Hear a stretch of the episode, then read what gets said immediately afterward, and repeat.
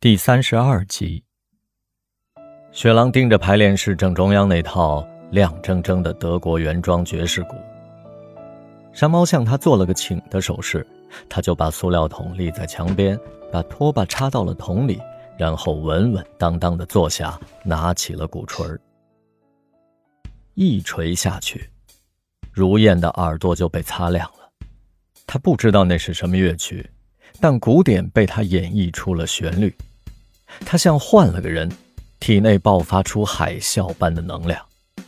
他洒脱地挥舞着双臂，就在他点击铜箔的那一瞬间，如燕觉得那个声音落在了他的心上。山猫不由自主地晃着脑袋，打起拍子。圣音一时兴起，抱起贝斯，和雪狼合奏了一曲摇滚。雪狼走后。大家争论不休。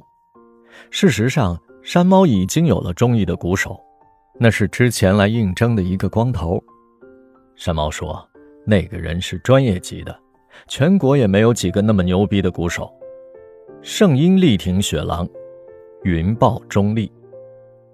山猫捏了捏如燕的下巴说：“有时候啊，外行的意见更中肯。”那个光头一脸凶相。我不喜欢，这不是理由。乐队正缺野兽派呢。雪狼对节奏的把控非常棒，看似漫不经心，但内力十足，让我想起了披头士乐队的鼓手。不要因为他奏了 Michael 的曲子，你就这么抬举他。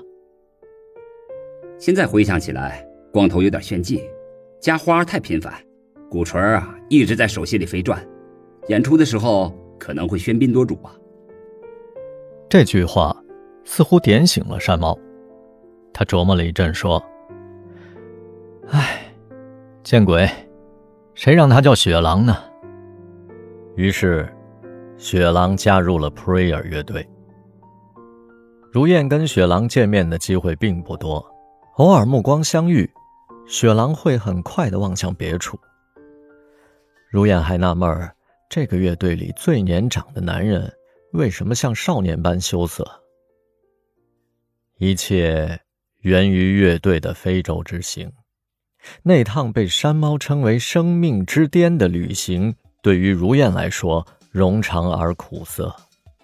一个临时拼凑的演出团奔驰在广袤的西非大陆，大家的情绪都很高涨，特别是那个妖娆的女主持兼歌手。晚上演出时，他引吭高歌；白天在大巴上仍然滔滔不绝。如燕只好戴着耳机，把脸扭向窗外。可山猫一点都不烦，跟他聊的那叫一个海阔天空，连云豹都说：“两个骚包，擦出火花了。”他俩的合唱曲目是《千年之恋》和《当我坠入爱河》。女主持穿着鱼鳞般金光闪闪的短裙，红唇艳色欲滴。随着旋律飞升，两人的身体贴得越来越近。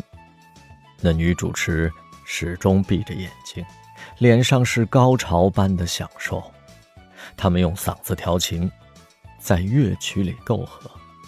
有个瞬间，山猫的手搭在他的大腿上，那光滑性感的腿上。观众欢呼雀跃，没有人在意那个自然而然的细节。而如燕坐在黑暗里，感觉有只蛮横的手正慢慢的捏住了他的心脏。他问山猫：“为什么带我来呢？”“带你看世界，亲爱的。”非洲是人类的摇篮，可是如燕看不到世界。爱情的苦恼让如燕变得狭隘和短视，到处都是眼中钉。进餐厅的时候，山猫帮拉二胡的姑娘开门，姑娘意味深长地留给山猫一个眼神。杂技团里有几个十六七岁的小女孩，也喜欢围着山猫转，有时还会像猴子般的放肆地窜到山猫的背上去。甚至连酒店前台的黑妞也在冲他放电。如燕就像只兔子，一天到晚的瞪着红彤彤的眼睛，有一点风吹草动，便提心吊胆。